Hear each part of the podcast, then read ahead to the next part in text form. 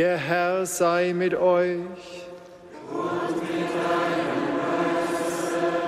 deinem. Aus dem heiligen Evangelium nach Lukas.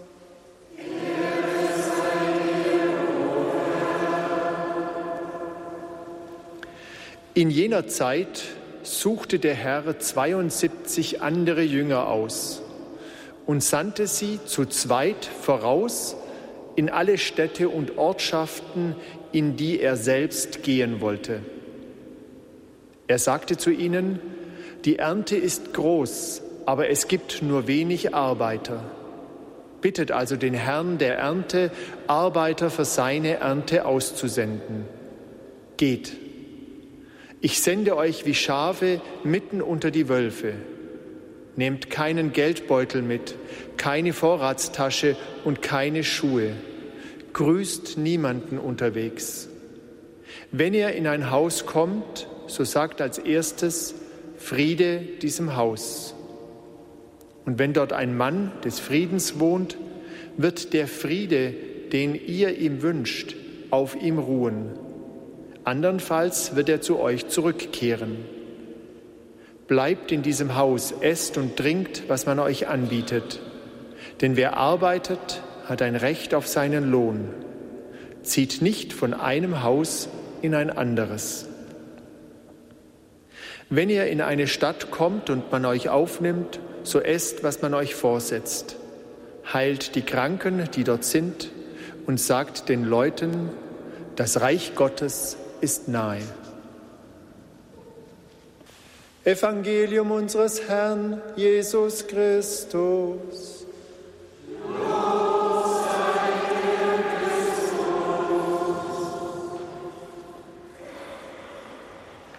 Lieber bischöflicher Freund Florian, wie sehr freue ich mich, dass du hier bist und über alles, was du in unserer Diözese Augsburg angestoßen hast. Ich nenne nur das Institut für Neuevangelisierung und vieles andere mehr. Auch Adoration for Vocation, Anbetung. Lieber Pater Paulus, alter Haudegen,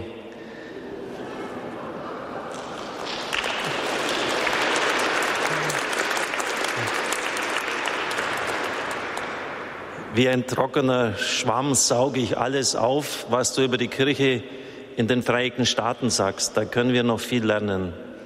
Und wir müssen auch unseren Stolz ablegen, zu meinen, dass wir in Deutschland alles richtig machen würden. Auch mit David Craig habe ich auch von dir gelernt und noch vieles andere mehr. Lieber Michael Wielert, Diakon, Mitglied im Vorstand vom Radio. Anfang dieses Jahres haben Sie gesagt, Atzum, wörtlich, hier bin ich, wie beim Propheten Jesaja. Und bevor Sie sich umschauen, hat der liebe Gott den kleinen Finger ergriffen und die ganze Hand und, und sie ins Radio richtig hineingezogen. Vergeiz Gott, dass Sie auch dazu Ja sagen, Michael. Und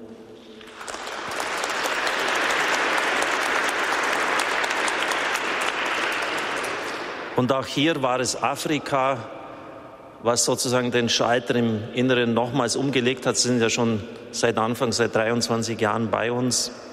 Und ich erlebe das immer, wenn Mitarbeiter dort unten sind, das ist ein gigantischer Motivationsschub Sie sehen dann nochmals alles ganz neu. Ich habe es vorhin erzählt, Florian, unsere drei leitenden Mitarbeiter waren jetzt in Afrika und da kommen zu seinem Gottesdienst 50.000 Leute.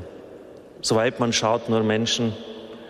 Und ich bin ganz sicher, die Erneuerung unserer Kirche wird wesentlich vom Gebet und Opfer dieser Leute einmal abhängen, wenn die für uns beten und opfern. Das ist das, was sie schenken können. Und dann stellt sich die Frage, was ist Mehrwert vor Gott? das Geld, das wir ihnen geben oder das Gebet und das Opfer dieser Leute? Ich glaube, die Frage brauchen wir nicht zu beantworten. Liebe Zuhörer, liebe Brüder und Schwestern im Herrn, selten in meinem Leben war ich so traurig wie am 15. April dieses Jahres. Ich hatte Tränen in den Augen. Notre Dame brennt. Das war ja nicht irgendeine Kathedrale, eine Kirche, das ist ein, ein Symbol unseres Glaubens das da niedergegangen ist, in großen Teilen zerstört wurde, Tränen in den Augen, Schmerz in der Seele, ein Zeitzeichen. Die Kathedrale birgt einen geistlichen Schatz von unvorstellbarem Wert. Der fromme König Ludwig hat es gekauft, die Dornenkrone Christi. In der spirituellen Theologie stand diese Dornenkrone immer für die Sünden des Kopfes, für Stolz, für Hochmaß, Hochmut, Anmaßung und vor allem auch für ein verkehrtes Denken. Im Buch der Weisheit heißt es immer wieder, verkehrte Gedanken trennen von Gott. Einmal war ich in Sacré-Cœur und auch in Notre Dame und ich stand dann genau an der Stelle, wo es passiert ist, beim zweiten Pfeiler am Choranfang. Das Wunder der Bekehrung von Paul Claudel am 25. Dezember 1886.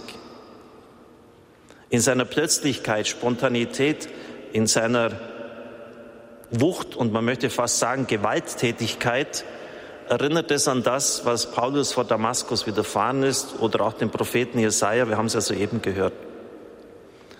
Ein Dreitakter, der sich hier vollzieht. Zunächst einmal die Begegnung mit dem lebendigen Gott, die Erfahrung seiner Gegenwart, die den Menschen fast vernichtet, die Erkenntnis der eigenen Sündhaftigkeit, der Unwürdigkeit, der falschen Gedanken, aber dann auch die Bereitschaft, sich senden zu lassen.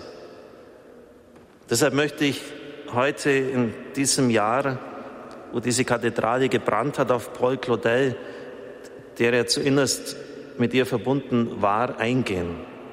Viele Jahre später hat er uns überliefert, was damals geschehen ist. Er war ja der größte Dichter und Schriftsteller der katholischen Erneuerungsbewegung in Frankreich, also nicht irgendeiner. Mit 18 Jahren glaubte ich, was die Mehrzahl der sogenannten gebildeten Menschen jener Zeit glaubten. Ich war überzeugt, alles sei Gesetzen unterworfen und diese Welt eine Verkettung von Ursachen und Wirkungen, welche die Wissenschaft bereits übermorgen vollständig entwirren würde.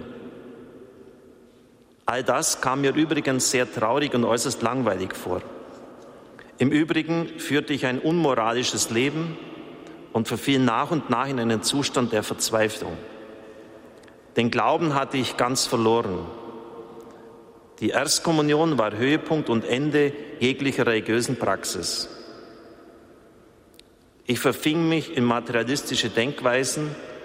Man kann meinen Zustand als einen des Dahinsiechens bezeichnen. So stand es um das unglückliche Kind, das sich am 25. Dezember 1886 nach Notre Dame begab, um dem Weihnachtshochamt beizuwohnen. Er fing an zu Schriftstellen und ich hatte die Vorstellung, ich könnte in den katholischen Zeremonien, die ich mit dünkelhaftem Dilettantismus betrachtete, ein geeignetes Reizmittel und den Stoff für ein paar dekadente Übungen finden. Das schreibt er so. Ein Stoff für ein paar dekadente Übungen. Bei der Vesper war er dann wieder dabei. Die Knaben der Singschule sangen soeben das Magnificat. Da vollzog sich das Ereignis, das für mein ganzes Leben bestimmend sein sollte. In einem Nu wurde mein Herz ergriffen und ich glaubte. Ich glaubte mit einer so mächtigen inneren Zustimmung, mein ganzes Sein wurde geradezu gewaltsam emporgerissen. Ich glaubte mit einer so starken Überzeugung, mit so unbeschreiblicher Gewissheit, dass keinerlei Platz auch nur für den leisesten Zweifel offen blieb. Dass von diesem Tage an alle Bücher, alles Klügeln, alle Zufälle eines bewegten Lebens meinen Glauben nicht mehr zu erschüttern vermochten, ja nicht einmal anzutasten vermochten. Ich hatte plötzlich das durchbohrende Gefühl der Unschuld, der ewigen Kindschaft Gottes, einer unaussprechlichen Offenbarung. Beim Versuch, den ich schon öfters angestellt habe, die Minuten zu rekonstruieren, die diesem außergewöhnlichen Augenblick folgten, stieß ich auf eine Reihe von Elementen, die indessen nur einen einzigen Blitz bildeten, eine einzige Waffe, deren sich die göttliche Vorsehung bediente, um endlich das Herz eines armen, verzweifelten Kindes zu treffen und sich den Zugang zu ihm zu verschaffen. Wie glücklich doch die Menschen sind, die einen Glauben haben. Wenn es wirklich wahr wäre, es ist wahr, Gott existiert, er ist da, er ist jemand, es ist ein ebenso persönliches Wesen wie ich, er liebt mich, er ruft mich. Tränen und Schluchzen überkamen mich und liebliche der liebliche Gesang, das Adeste trug noch das Seine zu meiner Erschütterung bei. Eine recht süße Erschütterung übrigens, der sich dennoch ein Gefühl des Schauders, ja beinahe des Schreckens zugesellte. Denn meine philosophischen Überzeugungen blieben unangetastet. Gott achtete ihrer nicht und überließ sie ihrem Schicksal. Sie zu ändern sah ich keinen Anlass. Die katholische Religion kam mir nach wie vor wie eine Sammlung törichter Anekdoten vor. Ihre Priester und Gläubigen flößten mir immer noch den gleichen Widerwillen ein, der sich bis zum Hass, ja bis zum Ekel steigerte. Das Gebäude meiner materialistischen Ansichten und Kenntnisse brach nicht zusammen. Ich entdeckte an ihm keinen Fehler. Nur eines war geschehen. Ich war aus ihm herausgetreten. Ein neues, gewaltiges Wesen mit schrecklichen Forderungen an den jungen Menschen und Künstler, der ich war, hatte sich geoffenbart. Doch ich verstand nicht, es mit irgendetwas von dem, was mich umgab, in Einklang zu bringen. Der Zustand eines Mannes, den man mit einem Griff aus seiner Haut reißt, um ihn in einem fremden Körper mitten in eine unbekannte Welt zu verpflanzen, ist der einzige Vergleich, der annähernd diesen Zustand völliger Fassungslosigkeit veranschaulichen könnte. Es folgte nun ein hartes geistliches Ringen. Sein geistiger Widerstand, die bisherigen philosophischen Überzeugungen und Ansichten aufzugeben, dauerten vier leidvolle Jahre lang. Rückblickend schreibt Claudel, junge Menschen, die so leichtfertig ihren Glauben wegwerfen, wissen nicht, was es kostet, ihn wiederzuerlangen, mit welchen Qualen sie dafür bezahlen müssen. Der Gedanke an die Hölle und auch der Gedanke an all das Schöne und die Freuden, die zu Opfern meiner Meinung nach die Rückkehr zur Wahrheit auferlegte, waren es vor allem, die mich zurückhielten. Ich kannte keinen Priester und hatte auch keinen einzigen katholischen Freund. Doch das große Buch, das sich für mich öffnete und der Ort, wo ich meinen eigentlichen Unterricht bekam, war die Kirche. Gepriesen sei für immer diese große majestätische Mutter, zu deren Füßen ich alles gelernt habe. All meine Sonntage verbrachte ich in Notre Dame, auch wochentags so oft wie möglich. Vor mir, der ich bis dahin meinen Glauben genauso wenig kannte wie den Buddhismus, breitete sich auf einmal das heilige Drama mit einer Großartigkeit auf, die all meine Vorstellungen übertraf. Meine Einwände wurden mit jedem Tag schwächer. Und zugleich war mit dem Erwachen der Seele auch die dichterische Fähigkeit gekommen. Meine Vorurteile verschwanden nach und nach und meine kindischen Ängste hörten auf. Liebe Mitbrüder, liebe Brüder und Schwestern im Herrn, Gott ist nicht berechenbar. Und in einer guten Theologie habe ich im Studium gelernt, er ist je neu und je anders. Ein bekannter Theologe unserer Zeit hat gesagt, die schlimmste Sünde, die wir begehen, ist die Verharmlosung Gottes, die Verharmlosung der Person Jesu Christi. Gott ist nicht harmlos. Das hat Paul Claudel erlebt. Das hat Jesaja erlebt. Leider hat die Lesung an einer entscheidenden Stelle aufgehört, denn Jesaja hatte den Auftrag bekommen zur Verstockung. Wir haben bei Professor Kilian fast ein ganzes Semester darüber gehört. Im nächsten Vers, der an die Lesung anschließt, heißt es, verfette das Herz dieses Volkes, mach schwer seine Ohren, verkleb seine Augen, damit sein Herz nicht zur Einsicht kommt und es sich nicht bekehrt und sich so Heilung verschafft. Ich fragte, wie lange soll ich das tun? Bis alle Städte verödet sind und unbewohnt sind, die Häuser menschenleer, das Ackerland zur Wüste verödet ist. Und wenn dann noch ein Zehntel übrig bleibt, wird es erneut abgeweidet. Und diesen Verstockungsauftrag greift übrigens Christus auf. Johannes 9, ich bin gekommen, der, die Definition seiner Sendung, ich bin gekommen, damit die Sehenden, die vermeintlich Sehenden müssen wir ergänzen, blind werden und die Blinden sehend werden. Ja, das ist natürlich eine Aussage, die wir nicht gerne hören wollen. Klaus Berger schreibt, kommentiert, man sehe gerne nur den endlos therapeutischen Jesus, nicht den, der die Selbstgefälligen in ihrer Blindheit am Ende straucheln lässt. Aber es gibt keine Ermäßigung. Und alle Versuche, diesen Vers anders zu deuten, das hat Kilian damals dargelegt, scheitern.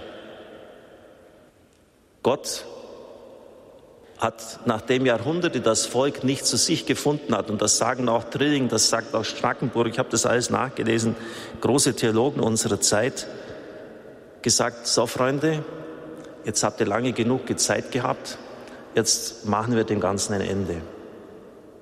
Es gibt Situationen, wo Gott Vernichtung beschließt, damit etwas Neues beginnen kann. Das gibt es. Verstockung. Der Prophet hatte ausdrücklich den Auftrag, das zu tun. Das Ende war dann nicht schmerzlos. Es war nicht kurz und schmerzlos, wie das Nordreich vernichtet worden ist. Oder nehmen wir das Evangelium. Denn kein Missionsprokurator würde je einen Missionar so aussenden, wie es Jesus tut. Keiner, aber auch nicht ein einziger. Das haben wir hundertmal schon gehört, aber es ist auch hundertmal an uns vorbeigezogen. Ist es denn überhaupt verantwortbar, einen auszusenden, kein Geld mitnehmen? Naja, das geht da, da noch, aber eine Brottasche doch. Nein, kein zweites Hemd in Palästina ist es heiß. Es wäre doch ganz schön, wenn man verschwitzt ist, das zu wechseln. Auch nicht keine festen Schuhe, damit ist ein Großteil des Landes verschlossen, denn das, die Gegend ist karstig, nur Sandalen. Wovon sollen die Leute leben?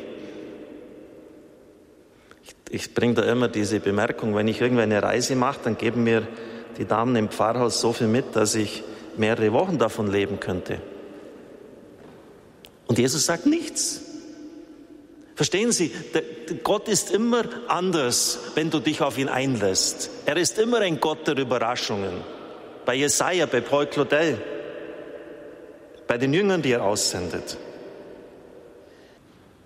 Warum macht Gott das so? Warum macht er bei Paul Claudel die Erfahrung, warum schenkt er ihm die Erfahrung, dass er sein Denken belässt? Und warum macht er die Bekehrung nicht ganz? Er könnte ja den Mann ja komplett umdrehen. Aber es ist so, als ob Gott sagt, den Weg musst du gefälligst selbst gehen. Das werde ich dir nicht abnehmen. Und das ist gesagt uns zur Warnung. Haben Sie das gehört, was Paul Claudel geschrieben hat? Mir tun die jungen Leute leid, die so leichtfertig den Glauben aufgehen. Sie werden jeden einzelnen Schritt, den du dich von Christus entfernt hast, sie werden jeden einzelnen Schritt wieder zurückgehen müssen. Also es ist kein Spaß, wenn du dir eine Lebensweise zurechtlegst, einen Lebensstil, der vollkommen vom Evangelium entfernt ist und bei Christus sein möchtest, wirst du jeden Meter, den du in die Irre gegangen bist, wieder zurückzulegen haben. Und darum hat Gott Paul Claudel das nicht abgenommen. Er musste das erleben, damit er Verständnis hat für andere Leute und damit er diese Botschaft auch transportieren kann.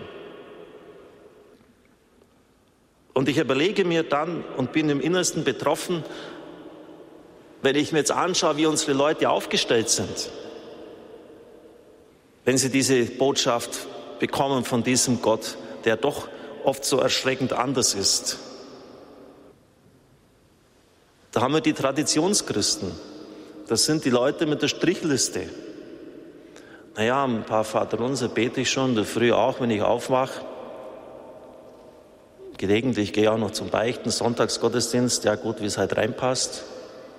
Man begnügt sich mit einem Minimum, damit Gott zufrieden ist und man vielleicht in den Himmel kommt mal. Das ist es doch. Und dann haben wir die postmodernen Christen. Denen ist weder die Offenbarung noch das Lehramt der Kirche wichtig. Sie haben zwei Punkte, an denen, an denen der postmoderne Christ festhält. Das ist die Überzeugung absoluter Autonomie. Ich bin vollkommen frei und grundlegender Bravheit. So wie ich bin, ist es in Ordnung. Brauche nichts zu verändern. Man glaubt es nicht, aber es ist so. Und Gott verlangt nur eines, dass ich mir treu bin und zweitens, die Party geht im Himmel weiter. Das ist nicht einfach aus der Luft gegriffen. Das ist die Überzeugung des postmodernen Christen. Und bei beiden ist eines gemeinsam. Ein ethischer Minimalismus. So wenig wie nur möglich. Ich möchte mein Leben möglichst frei gestalten. Und da soll mir ja niemand reinleden. Am wenigsten der liebe Gott. Gott kann auch ganz anders. Das sieht man bei Jesaja. Das hat man bei Paul Claudel gesehen. Das sieht man bei der Aussendung. Und es ist wichtig, dass wir uns diesem Gott offen halten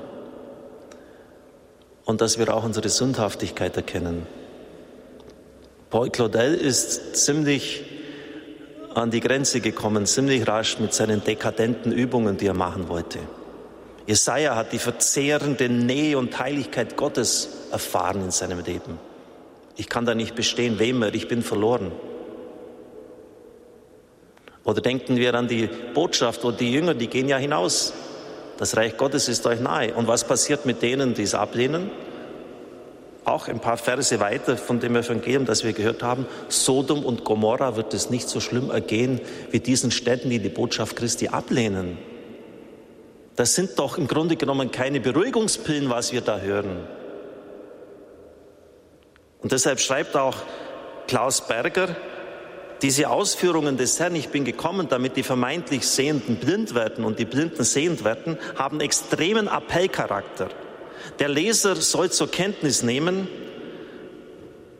was Christus sagt, damit er nicht dem Pharisäern zugerechnet wird. Achtet darauf, dass eure geistliche Saturiertheit nicht dazu führt, dass ihr immer tiefer in eure Blindheit hineingeratet, so Klaus Berger. Kein begütigender Kommentar folgt an dieser Stelle, wie den Verblendeten vielleicht doch noch geholfen werden kann.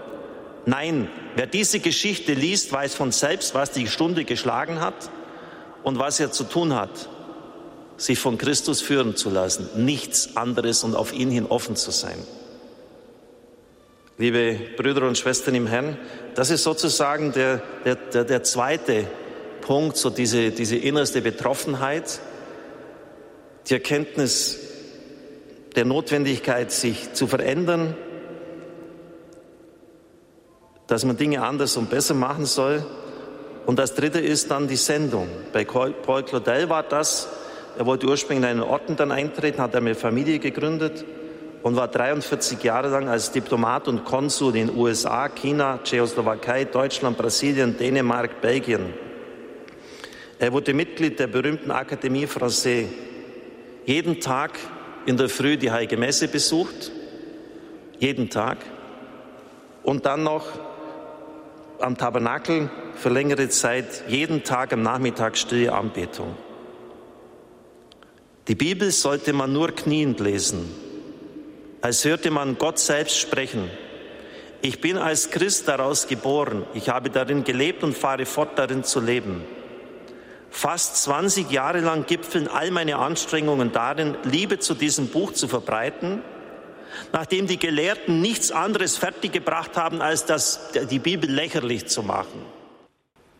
Das war diese Zeit einer vermeintlichen Aufklärung schon damals, wo man eigentlich alles herausexegetisiert hat, was steil, was anstößig war und was einem nicht in den Kram gepasst hat. Liebe Brüder und Schwestern im Herrn, es folgt dann die Sendung. Es folgt die Sendung für Sie. Und Florian, ich wiederhole das für dich. Wir haben so eine gewaltige Sendung. Ich habe es jetzt schon im Eingangsbereich gesagt. Die Nationen, die wir derzeit angehen. Frankreich, Großbritannien, französischsprachige Schweiz, China, Pakistan, Bangladesch, Indien, Andhra Pradesh, Sri Lanka, Israel, Kap Verde, Angola, Nigeria, Ägypten, Sudan, Benin, Kuba, Honduras, Puerto Rico, Jamaika, Haiti, Melbourne und Sydney in Australien. Ja, wenn das keine Sendung ist, Und Sie haben einen wichtigen Auftrag hierbei. Auch jetzt, wir sind jetzt in München. Ich möchte ihn definieren. Ich bitte Sie, in der Anbetung vor dem Herrn dazustehen. Und jetzt muss ich einfach mal ein bisschen zum Schluss noch den Dogmatiker zeigen. Konzil von Trient, Sitzung 13 und Sitzung 22. Derselbe Herr Jesus Christus, und da heißt es wortwörtlich, dieselbe Realität, dieselbe Substanz, dieselbe Person ist im heiligen Sakrament wie im Himmel gegenwärtig. Es ist nur die äußere Form anders. Nochmals, dieselbe Realität, dieselbe Substanz und dieselbe Person ist in der Eucharistie, in der Anbetung gegenwärtig. Ein Mystiker unserer Tage hat gesagt, wenn die Leute das erfahren, wenn die Leute das im Innersten, im Herzen aufnehmen würden, dann würden die Basiliken unseres Landes nicht ausreichen, die Leute aufzunehmen. Und es ist die Frage heute Abend, ob Sie das glauben. Glauben Sie mir, wenn wir zusammen mit den Italienern diese unvorstellbare Arbeit auch mit unseren Finanzen schultern, mit unserem Know-how, die deutsche Mannschaft wird immer gerufen, wenn Spezialsendungen bei der Übertragung am 7. Oktober notwendig sind. Glauben Sie mir, dass der Böse das durchaus weiß und er arbeitet sich an uns auch ab. Wir brauchen nichts so dringend wie Ihr Gebet und Ihren Segen, Ihr Dasein vor dem Herrn. Deshalb werden wir, wir sind jetzt ja jetzt nicht in einem frei zugänglichen Gotteshaus in, in der Maistraße 5, ab sofort jeden Tag, Montag bis Freitag, von drei bis fünf Uhr die Anbetung einführen. Und ich bitte Sie, das zu unterstützen. Ich bitte Sie zu kommen. Und vielleicht ist jetzt, es muss doch irgendwie machbar sein, dass irgendeiner sagt, okay, das ist wichtig. Sie können sich beim Hörerservice melden, wenn Sie andere Stunden übernehmen wollen. Wie gesagt, es ist jetzt nicht, es ist ja ein Haus, es ist nicht eine frei zugängliche Kirche. Aber es muss doch möglich sein, dass wir das im Laufe der Zeit auf etwa acht Stunden ausdehnen.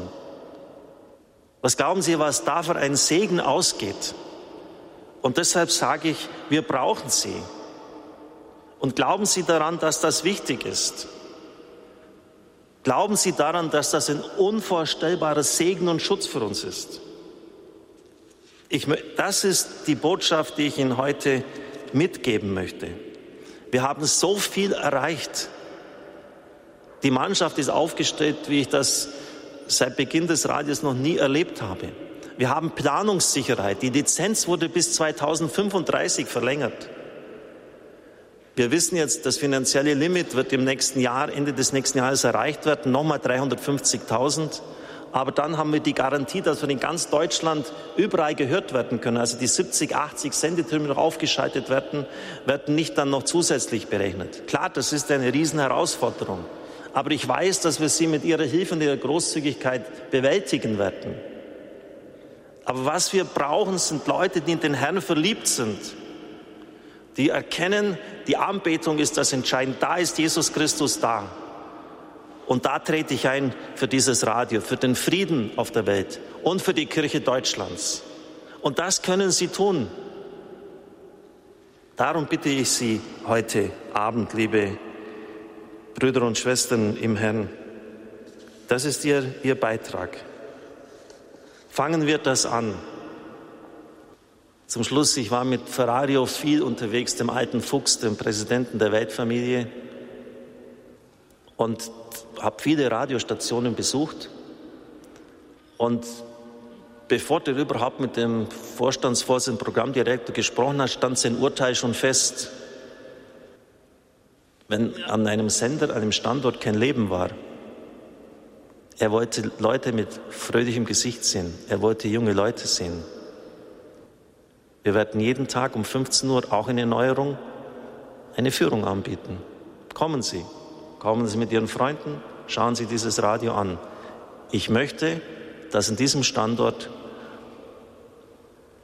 ein großartiges Leben entsteht. Ich möchte, dass Sie kommen. Ich lade Sie ein. Das ist das Kennzeichen des Radios. Und mit Ihrer Hilfe, unter der Leitung von Ralf Obmann, dem Chef von Münden, werden wir das hinbekommen. Natürlich können wir den Sendebetrieb und die Arbeit der Mitarbeiter nicht stören, aber ich möchte, dass dort Leben ist. Liebe Brüder und Schwestern im Herrn, es ist ein so wunderbares Instrument und ich bin sicher, dass der Triumph des unbefleckten Herzens Mariens auch nicht nur, Fatima schon angekündigt, ganz wesentlich auch durch das Radio kommen wird. Und, wir, und das ist wirklich eine Perspektive. Wir werden das Gebet und das Opfer dieser Leute in diesen Ländern, und wenn die beten und opfern, dann tun sie es wirklich ganz, noch einmal so dringend brauchen. Wir können nichts Besseres tun, nichts Besseres tun zur Verbreitung von Radio Horeb, als dass wir den Menschen in diesen Ländern helfen und das Radio hinstellen. Und dafür auch an dieser Stelle nochmals ein ganz herzliches Vergelt's Gott, dass Sie auch die Finanzen locker machen, dass Sie geben, der Herr möge es Ihnen vergelten. Amen.